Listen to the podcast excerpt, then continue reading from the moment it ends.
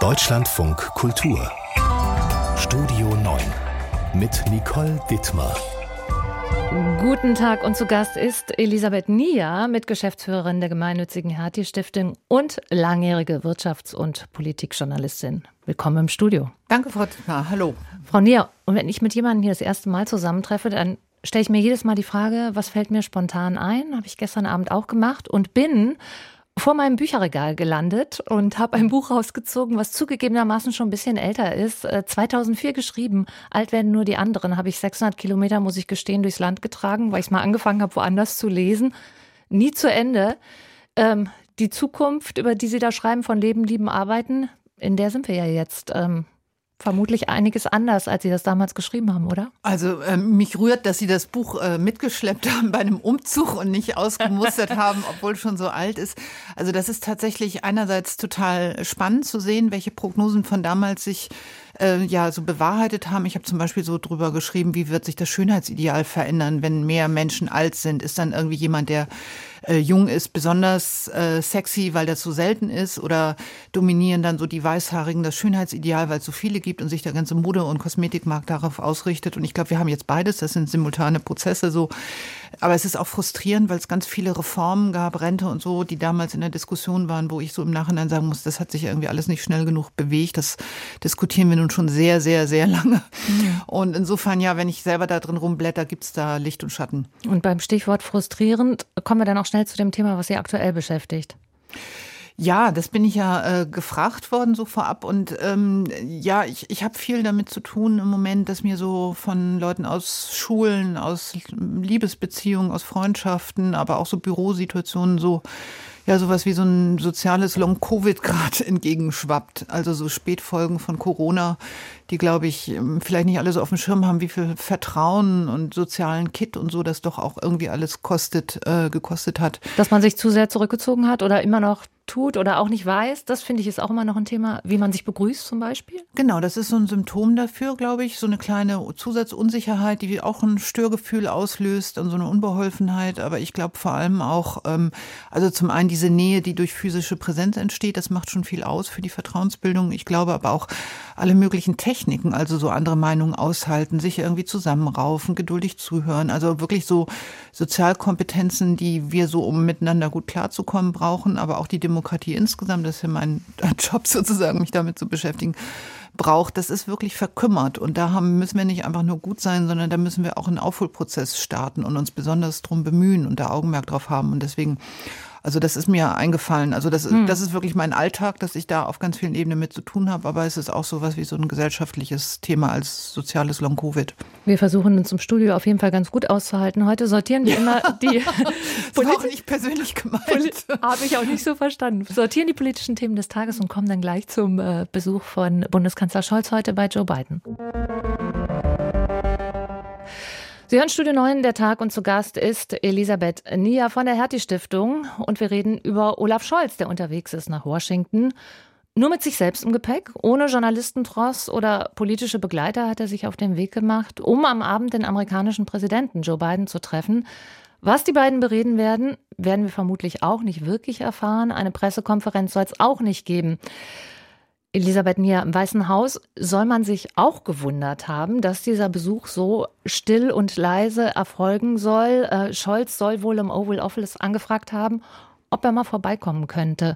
Ähm, und den Staatsbesuch, den offiziellen, zu dem er eigentlich eingeladen worden ist vor Ostern, den hat er da abgesagt. Äh, wundern Sie sich auch?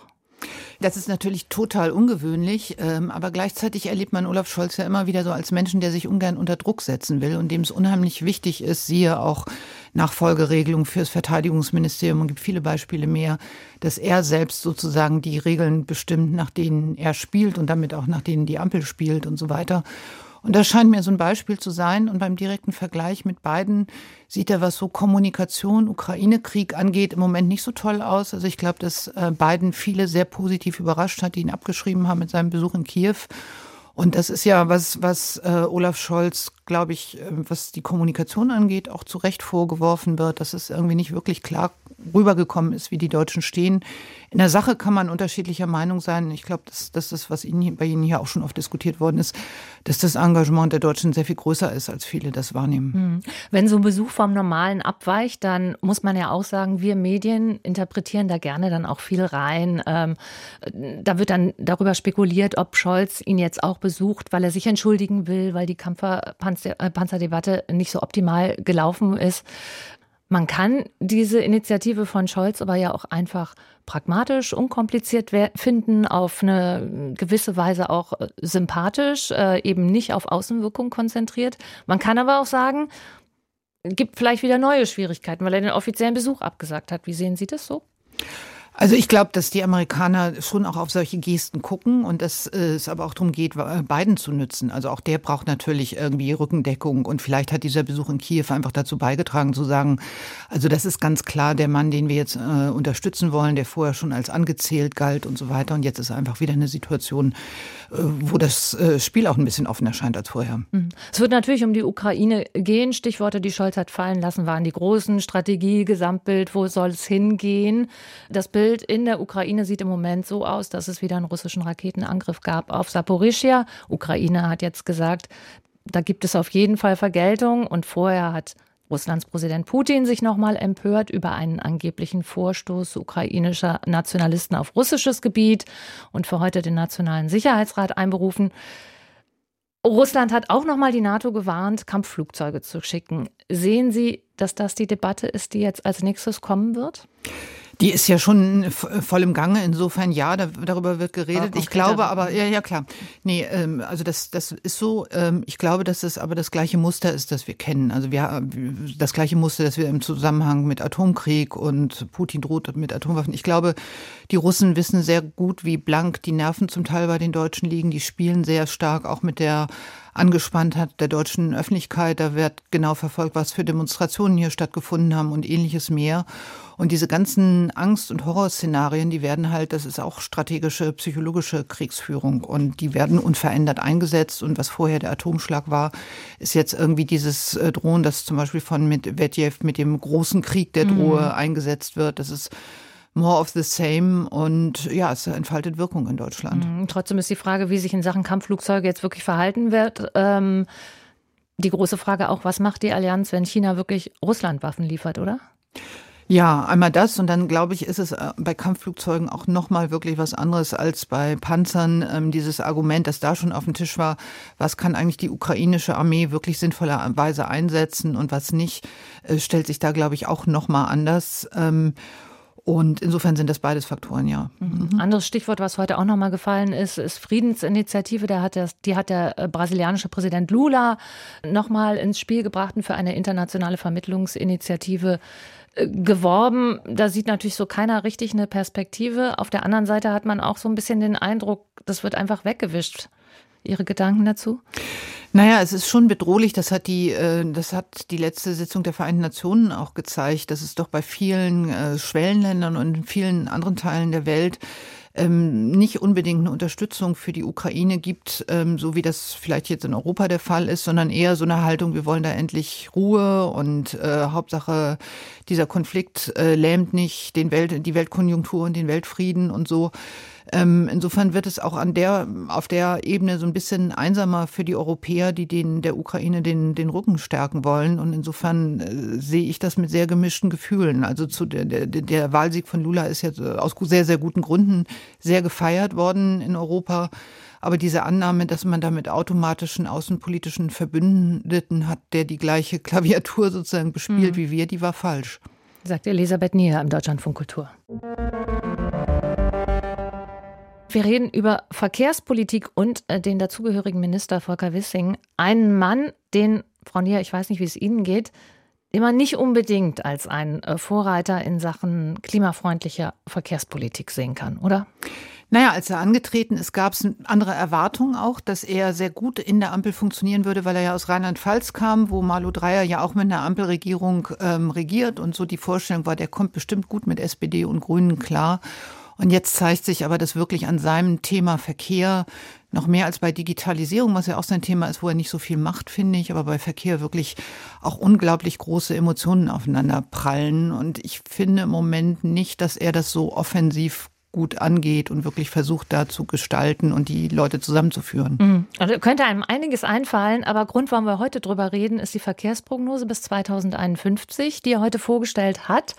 Und dazu haben wir unseren Hauptstadtkollegen Jörg Münchenberg bei uns. Herr Münchenberg, diese Prognose macht auch wenig Hoffnung auf bessere klimatische Bedingungen, nach allem, was vorab zu lesen war zumindest, oder? Naja, es ist immer ein bisschen eine Frage der Perspektive. Übrigens noch eine Bemerkung zu Volker Wissing. Äh, man muss natürlich auch sehen, Volker Wissing kann und darf auch nur so viel gestalten, wie sein Parteivorsitzender Christian Lindner zulässt. Das wollte ich nur noch ergänzt haben. Ähm, zu dieser Prognose heute, das war, die ist eigentlich nicht wirklich überraschend. Das Verkehrsministerium hatte die in Auftrag gegeben. Die geht bis 2051. Und Kernpunkt sozusagen dieser Prognose ist, dass äh, die besagt, dass der Güterverkehr wird deutlich zunehmen jetzt in den nächsten Jahrzehnten, und zwar um gut die Hälfte. Und dann ganz wichtig aus Sicht von Volker Wissing, ähm, die Straße spielt eben da einen ganz wichtigen Faktor. Da wird der Verkehr um plus 54 Prozent zunehmen.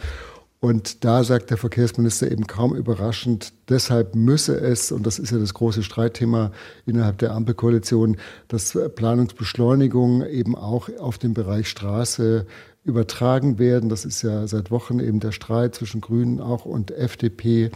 Und auf Basis sozusagen dieser Studie sagt der Verkehrsminister, äh, das ist auch eine neue Faktenlage. Jetzt hätte man endlich die Fakten, die man auch benötige, weil die alten Fakten für den Verkehrswegeplan, die stammten alle aus dem Jahr 2014. Jetzt also sei das sozusagen äh, gedruckt, liege vor, Straße wird deutlich wichtiger werden und deshalb eben müsse auch beim Straßenbau beschleunigt gebaut und investiert werden. Mhm. Elisabeth Neher, Last- und Güterverkehr nimmt zu, neue Autobahnen werden gebaut, Tempolimit gibt es sowieso nicht.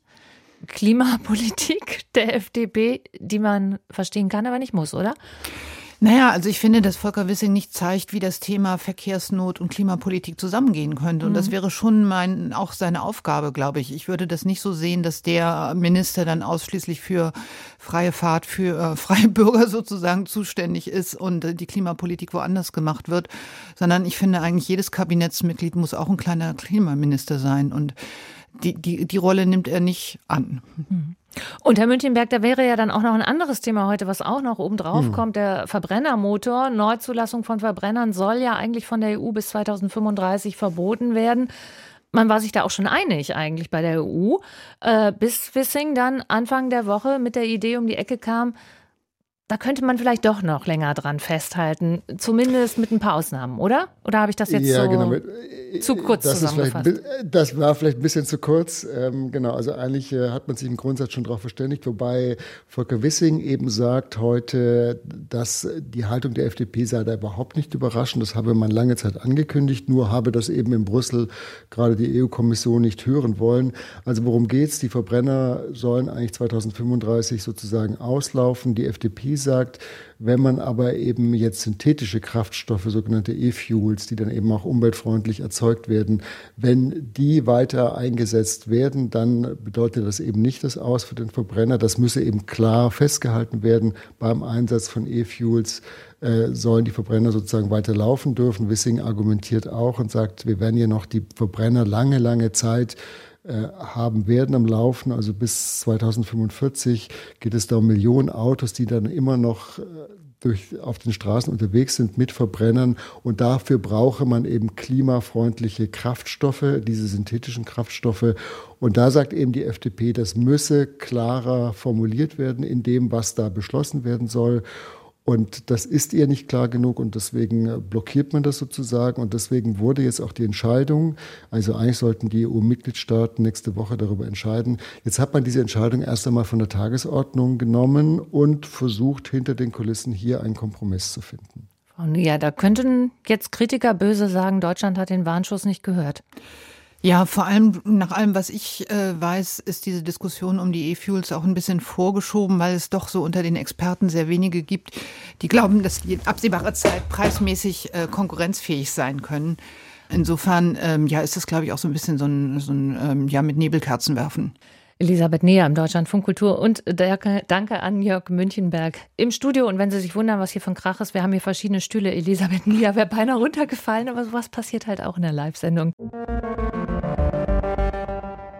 Ist Freitag und vor einem Jahr, da hätte man vermutlich sofort gesagt, ach ja, Fridays for Future Tag. Aber in diesem Fall, Frau Nia, mir ging es so, dass ich zumindest erstmal gedacht habe, ach, die gibt es auch wieder. Und jetzt sind sie äh, wieder auf der Straße. Ein bisschen leiser geworden um die Klimaaktivisten. Meine empfinden ihr es auch? Mm, nee, würde ich nicht unbedingt teilen. Also vielleicht redet man halt äh, nicht nur von Fridays for Future, aber ich fand, es war sehr, sehr viel die Rede von der letzten Generation und von Keine Formen des Protests denen, ja. und so. Mhm. Ähm, und äh, die Bewegungen hängen ja doch äh, auch miteinander zusammen. Und ich finde eher sogar, das ist viel zu oberflächlich so von der Frage, äh, wer klebt sich eigentlich wann auf der Straße äh, fest, die Rede ist und wenig Bereitschaft, so das größere Bild zu malen. Hm. Das ist ja in dem Zusammenhang auch, was die letzte Generation betrifft, immer wieder diskutiert worden. Ne? Ähm, Fridays for Future diesmal nicht allein unterwegs, sondern parallel auch mit den Warnstreikenden in vielen Bundesländern im öffentlichen Nahverkehr, weil man das eben auch natürlich zusammendenken muss in Sachen Klimaschutz. Äh, wie nehmen Sie denn die Klimaaktivistinnen im Moment wahr? Ist es wirklich auch Respekt nach wie vor vor diesem Engagement der jungen Menschen, die jetzt seit vier Jahren aktiv sind, muss man sagen. Ne? Da ging es los mit dem ersten Schulstreik und die immer auch noch hoffen, was bewirken zu können? Absolut. Ich finde, dass Sie auch sehr geschickt nach wie vor strategische Bündnisse eingehen. Also was wir jetzt in Ihrer Nachrichtensendung, bevor es hier losging, mit unserem Gespräch gehört haben, also strategische Bündnisse mit den Gewerkschaften, zu sagen, wir wollen äh, uns nicht daran beteiligen, das Thema Klima und soziale Frage gegeneinander auszuspielen, sondern wirklich gucken, wie man auch einen finanzierbaren Klimaschutz hinbekommt und so das ist eigentlich, wenn man bedenkt, dass das zum Teil ähm, doch wirklich sehr, sehr junge Menschen sind, Schüler sind, äh, Leute, die gerade nebenher ihr Abi machen und so, ist das schon beachtlich. Also auch wenn die gute Ratgeber haben und so weiter. Aber trotzdem, ich finde, die stellen sich sehr klug auf, auch indem sie von Anfang an gesagt haben, wofür sie sich zuständig fühlen und wofür nicht. Und dieses klare Bündnis mit der Wissenschaft. Mhm. Ist auch erstaunlich, wie viele Menschen sie immer noch mobilisieren können. Und solche Massenproteste sind ja eigentlich auch immer ein Ausdruck einer lebendigen Demokratie. Ihr Schwerpunkt bei der Hertie Stiftung Demokratie. Auf der anderen Seite könnte man aber eben auch genau sagen, die Leute gehen gerade deshalb auf die Straße, weil sie das Vertrauen in die Demokratie verloren haben. Wie sehen Sie das? Also ich glaube, ähm, das stimmt beides. Also Demonstrationen und Proteste und so, das ähm, ähm, daran erinnern ja auch immer so die ganzen Bilder aus dem Iran oder so oder anderen Ländern, wo das hart erkämpft werden muss, diese mhm. Freiheit dann dafür zu haben, ist natürlich ein unheimliches Gut in der Demokratie. Aber was so die jüngere Generation angeht, finde ich, muss man sehen, dass die Umfragen alle zeigen, dass die einen großen Zweifel an der Demokratie haben. Also das, was noch für die ältere Generation, die Babyboomer, sehr selbstverständlich war, zu sagen, das ist so die politische Ordnung, in der ich die Zukunft sehe und meine Heimat sehe und all sowas also es gab jetzt mehrere interessante Studien, die eher in die andere Richtung gehen. Eine gerade von einer äh, bekannten Soziologin, die so unterschieden hat nach Einsamkeit und gerade die Jugendlichen mit wenig Sozialkontakten sagen zu einem äh, überwiegenden Teil, dass sie kein Vertrauen in die Demokratie haben, dass sie glauben, dass die Regierung alle wichtigen Sachen nicht erzählt, dass sie Menschen bewundern, die andere beherrschen, also so eine leicht autoritäre Bewunderung. Das sind alles wirklich Alarmsignale. Und diese Vorstellung, dass junge Leute doch grundsätzlich idealistisch sind und sich für so ein gutes Gemeinwesen und so engagieren oder irgendwie basisdemokratisch ticken, das ist nicht so einfach, wie manche sich das vorstellen. Wo man sich die Frage stellen könnte, ob gute Klimapolitik mit guter Demokratie zusammengeht. Ich glaube, das ist eine Diskussion, ähm, die wir bekommen werden. Es gibt so ein paar Bücher, die demnächst erscheinen. Ich habe eins so aus dem Augenwinkel wahrgenommen von Jonas Scheible vom Spiegel, der diese Frage auch stellt. So Klima und Demokratie gibt es da einen Widerspruch. Und ich glaube, so das interessante Argumentationsmuster im Hintergrund ist, äh, ist die Demokratie zu langsam, um eine bestimmte Art von Klimaschutz zu bewerkstelligen. Ich war gerade auf einem Panel mit äh, Maximilian Öl, das ist der Gründer von einer jungen politischen Initiative Brand New Bundestag, die vielleicht einige kennen werden, der gesagt hat, wir brauchen mehr Politiker, die bereit sind, sich abwählen zu lassen. Also die unpopuläre Sachen machen fürs Klima in einer Legislatur auf die Gefahr hin, dann eben nicht wiedergewählt zu werden. Das ist eine interessante Diskussion, weil man sich fragen kann, was ist das richtige Verständnis von Demokratie ist. Also derjenige ein guter Politiker, der immer auf die Umfragen guckt und versucht, alles im Einklang mit der Bevölkerung zu machen oder jemand, der sagt, Demokratie ist ein Mandat auf Zeit. Ich mache das, was ich für richtig halte, für vier Jahre, auch wenn ich dann abgewählt werde, wie es zum Beispiel Gerhard Schröder bei der Agenda 2010 gemacht hat. Spannende Frage. Mhm. Aber die spannende Frage, die auch immer wieder auftaucht in dem Zusammenhang, die Klimaaktivisten gehen auf die Straße, weil sie ein besseres Klima wollen, geben der Politik die Schuld. Die Politik setzt es aber zum großen Teil nicht durch. Habeck sagt das ja auch öfter. Wir müssen uns eigentlich so ehrlich machen, dass wir unattraktive Maßnahmen durchsetzen äh, müssten. Dafür werden sie dann aber wieder nicht gewählt. Heißt, ein großer Teil der Gesellschaft geht das doch auch gar nicht mit. Das stimmt. Also ich glaube, da müssen eben nicht nur Politik, sondern auch Medien einen guten Job leisten, zu sagen, warum bestimmte Dinge sein müssen. Vielleicht brauchen wir auch einfach mehr intensivere Berichterstattung über den Klimawandel und die, wirklich eine breite Diskussion aus allen politischen Lagern, mhm. also jetzt gar nicht in eine bestimmte Richtung, welche Maßnahmen wie wirken. Vielleicht muss ich das einfach noch stärker durchsetzen. Also ich glaube, dass es zum Teil ohne den Mut zu unpopulären Maßnahmen, aber auch symbolischen Maßnahmen nicht gehen wird. Und ähm, ja, also da, dazu gehört Mut Mut, gerade in Deutschland, weil das Auto hier so eine emotionale Geschichte ist. Sagt Elisabeth Nier im Deutschland von Kultur. Und wir kommen zu einer Rubrik, die wir nennen Guilty Pleasure. Fragen wir, was machen unsere Gäste, worüber man vielleicht lieber nicht redet, weil es ja eigentlich auch irrelevant ist, warum auch immer. Und bei mir ist Elisabeth Nier, Journalistin und Mitgeschäftsführerin der Hertie Stiftung. Und Frau Nier, Ihnen sind Zeitschriften eingefallen. Ja, das stimmt. Also das ist in, in doppelter Hinsicht so Guilty Pleasures. Zum einen, weil tatsächlich viel Papier in meiner Wohnung rumliegt und ich zwar im Job sehr viel äh, Medien digital konsumiere, aber zu Hause am Wochenende auch gerne irgendwie wirklich eine Zeitung oder eine Zeitschrift in Papierform in die Hand nehmen und das irgendwie entspannender finde. So. Aber da freuen sich die Kollegen. Also man darf schon auch Zeitschriften kaufen, ja, finde ich. Genau, hallo, liebe Print-Ex-Kollegen oder Kollegen. Genau, und ähm, ja, und die Sachen, die ich lese, also ich war auf der Suche, ob ich irgendwie sowas richtig Trashiges dabei habe, aber mir ist echt nichts eingefallen. Das ist jetzt also auch nicht so gemeint, wie wenn Leute beim Bewerbungsgespräch immer sagen, ach, ich bin so perfektionistisch oder so ähm, und will immer alles richtig machen. Nee, mir, mir ist wirklich da, ich habe so ganz schlimme äh, Guilty Pleasures nicht, aber ich lese wahnsinnig gerne so Einrichtungszeitschriften, so, so Living at Home und solche Sachen. Oder ich lese sie gar nicht unbedingt, ich blätter die durch und entspanne sagen, mich kann man extrem. das so viel lesen? genau, mich, mich beruhigt das irgendwie sehr. Und ich glaube, das ist äh, ja, so sehr klischeehaft. Ich wohne in Berlin im Prenzlauer Berg und es ist so, kommt mir so äh, ja, so äh, klischeehaft wirklich vor, so dann so sich mit seiner Wohnung zu beschäftigen und auf dem Biomarkt einzukaufen und so. Aber ich gebe zu, so lebe ich. Aber Sie haben äh, erzählt, Sie befolgen nichts aus diesen Zeitschriften. Sie lesen es einfach zur Entspannung und dann fertig. Ich komme nicht wirklich dazu. Also tatsächlich beschäftige ich mich dann mit diesen ganzen Do-it-yourself-Sachen so in dem Sinne, was man alles theoretisch tun könnte, wenn man viel Zeit hätte. Oder ich mache da mal irgendwie ein Foto und schicke das meiner Tochter oder solche Sachen, weil ich denke, die würde das dann vielleicht tun. Oder ich hebe mir was auf für ein Weihnachtsgeschenk und denke, das machst du irgendwann mal selber. Aber soll, soll ich Ihnen von meinem Guilty Pleasure erzählen? Ja, Mir ist noch eins eingefallen, das ist auch ganz schrecklich, das darf man eigentlich auch nicht erzählen. Es gibt eine Krankenhausserie, die schaue ich ah. immer. Und die, die lustige Geschichte dazu ist, diese Krankenhausserie läuft immer Freitagabend. Unter mir wohnt ein Schauspieler und der hat da neulich mitgespielt. Und mein Sohn sagt, Mensch, der Philipp, der war so toll. Und dann habe ich ihn am nächsten Morgen auf der Treppe getroffen und habe gesagt, wir haben dich gestern im Fernsehen gesehen. Und ähm, dann merkten wir, es ist so für beide Guilty Pleasure. da haben wir gesagt, ich kenne alle Folgen. Ich weiß genau, in wen sie sich vor Folge, Folge 5 verliebt haben oder so. So ungefähr. Was manche vielleicht auch in diese Kategorie äh, setzen würden, ist der ESC. Sprechen wir heute drüber, weil Eurovision Song Contest, mhm. haben manche vielleicht wieder vergessen, ist heute der Vorentscheid. Äh, da muss ich sagen, wir sind ja ungefähr beieinander im Alter. Ähm, ich habe den überhaupt immer noch als Grand mhm. Prix mhm. in Erinnerung. Mhm. Mein ganz großes Erlebnis.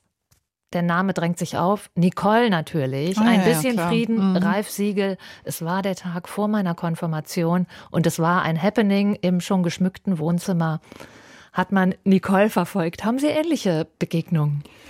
Ja, ehrlich gesagt, ich kann mich sogar noch an die Zeit von Desiree Nussbusch erinnern, in, in der sie so mehrsprachig oh, da als, als ja, junge Frau so Zeit moderiert auch. Mhm. hat und so. Und ich fand das sehr toll, so für, weil, weil ich das Gefühl hatte, das steht für dieses neue Europa und so und aus Luxemburg kommen und sich überall zu Hause fühlen. Das war so die Interrail-Zeit. Das fand ich sehr ansprechend, aber ansonsten, also ist das schon irgendwie halt noch ein Ereignis, wo sich, wo es so dieses sprichwörtliche Lagerfeuer, also ganz unterschiedliche Leute versammeln sich vom Fernseher, Millionen Menschen allein in Deutschland und das ist ja grundsätzlich erstmal eine gute Sache, dass man noch so gemeinsame Termine hat, wo die Leute irgendwie hinterher zusammen drüber reden und so. Ich gucke das nicht selber, aber ich gehe zum Beispiel noch relativ viel ins Kino. Ich komme mir heute in Ihrer Sendung total alt vor, aber auch das, weil das so ein Gemeinschaftserlebnis ist. Da gehen schon auch noch mehrere junge auch, Menschen hin. Ja, aber eben lieber als Netflix oder so. Also ich finde das, ähm, ja, ja, genau. Also ich treffe auch ab und zu Junge, aber ich glaube schon, dass das auch so ein Generationenthema eigentlich ist. Aber Eurovision Song Contest bleibt in jedem Fall auch ein kulturelles Highlight, würden viele behaupten. Zumindest ein Event, das noch viele Menschen anzieht. Wir hören mal eben rein, was heute Abend so zu hören ist.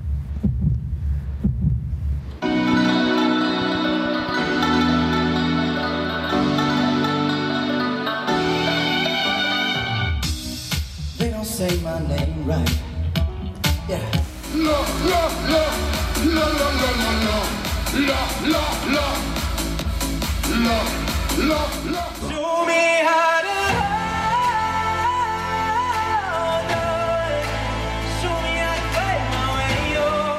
Und an dieser Stelle, Frau Nia, Ihr Voting für einen dieser drei Songs. Das in der Mitte war eindeutig so Mallorca-Musik, ne? Fand ja. Ich. Das letzte ging ans Herz.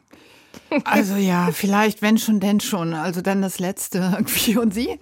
Habe ich auch gedacht, wenn das letzte. Aber ich tippe darauf, dass das erste vielleicht mehr Chancen hat. Anyway, Thema beendet an dieser Stelle. Elisabeth Nier im Deutschlandfunk Kultur. Studio 9 der Tag mit der Journalistin Elisabeth Nia und wir reden über die Berlin-Wahl noch einmal. Nun also offenbar doch eine Koalition von CDU und SPD.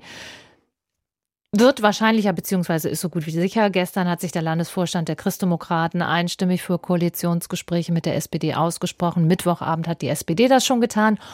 Und beide Parteien bemühen die Mengenlehre, um das zu erklären. Die Schnittmenge, so heißt es, von CDU und SPD sei einfach viel größer als die von CDU und Grünen und auch SPD und Grünen. Frau Nia, wer hätte das nach dem Wahlabend gedacht, oder?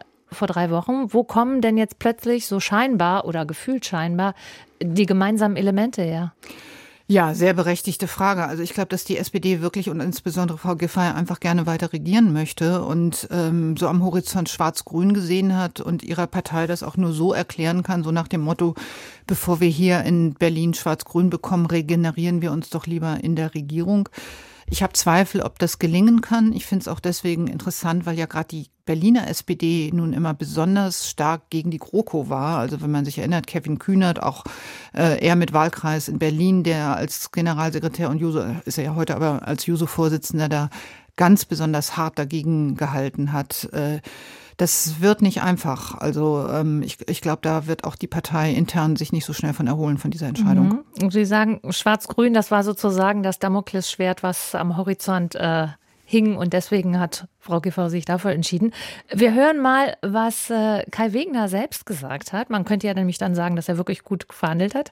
Ähm, wie er Franziska Giffey überzeugt hat. Er hat sich nämlich heute Morgen im Deutschlandfunk geäußert. Die Berlinerinnen und Berliner haben den Wetzel in der Stadt gewählt. Das Wahlergebnis war sehr eindeutig. Wir liegen deutlich vor dem Zweitplatzierten, vor den Sozialdemokraten.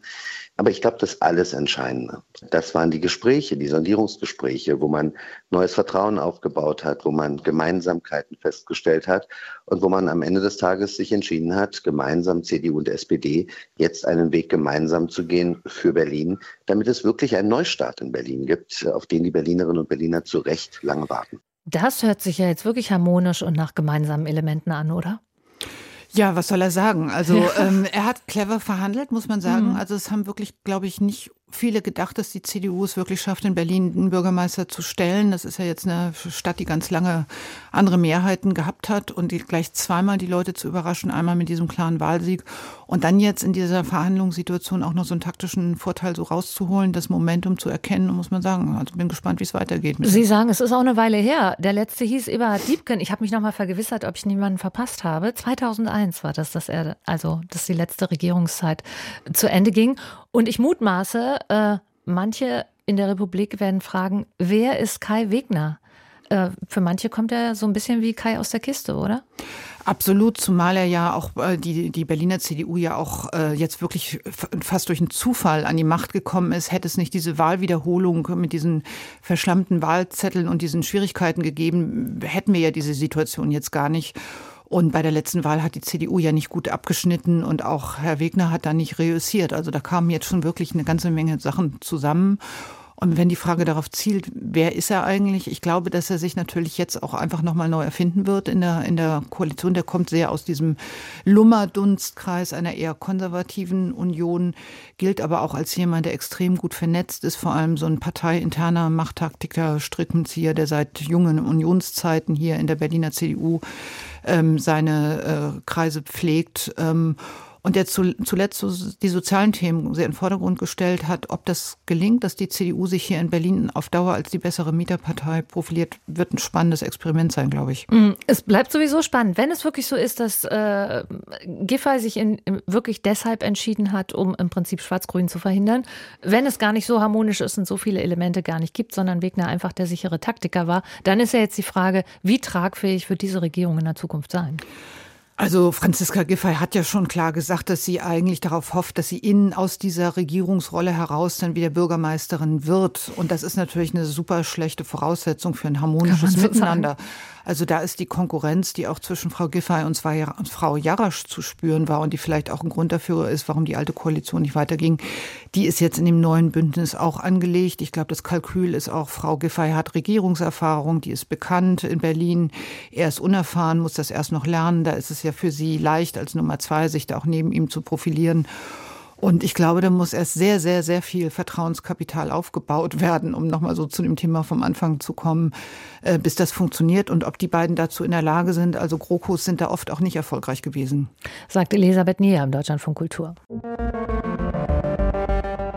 Die Stunde Mittag ist schon wieder zu Ende. Elisabeth Nieher, Mitgeschäftsführerin der gemeinnützigen Hertie-Stiftung und langjährige Journalistin. Frau Nieher, was nehmen Sie mit in den Tag aus dieser Sendung? Hm, also vielleicht ja, ich finde dieses letzte Thema, das wir am Wickel hatten mit der Berliner GroKo wirklich sehr, sehr spannend. Und da ich auch in Berlin lebe, bin ich mal, ja, bin ich neugierig, was heißt das jetzt für die Verkehrspolitik? Ähm, wird, wird das Thema Migration, das hier eine große Rolle gespielt hat, für die Union beispielgebend sein. Werden wir jetzt irgendwie sehen, dass Herr Merz weiter so Wahlkampf macht, wie es hier in Berlin war. Also dafür bin ich dann immer noch Politikbeobachterin genug, um mich mit solchen Sachen ganz viel zu beschäftigen. Wird bestimmt später nochmal äh, Gesprächsthema sein, an irgendeinem anderen Tag. Heute sage ich erstmal Danke fürs Sein. Ich danke Ihnen.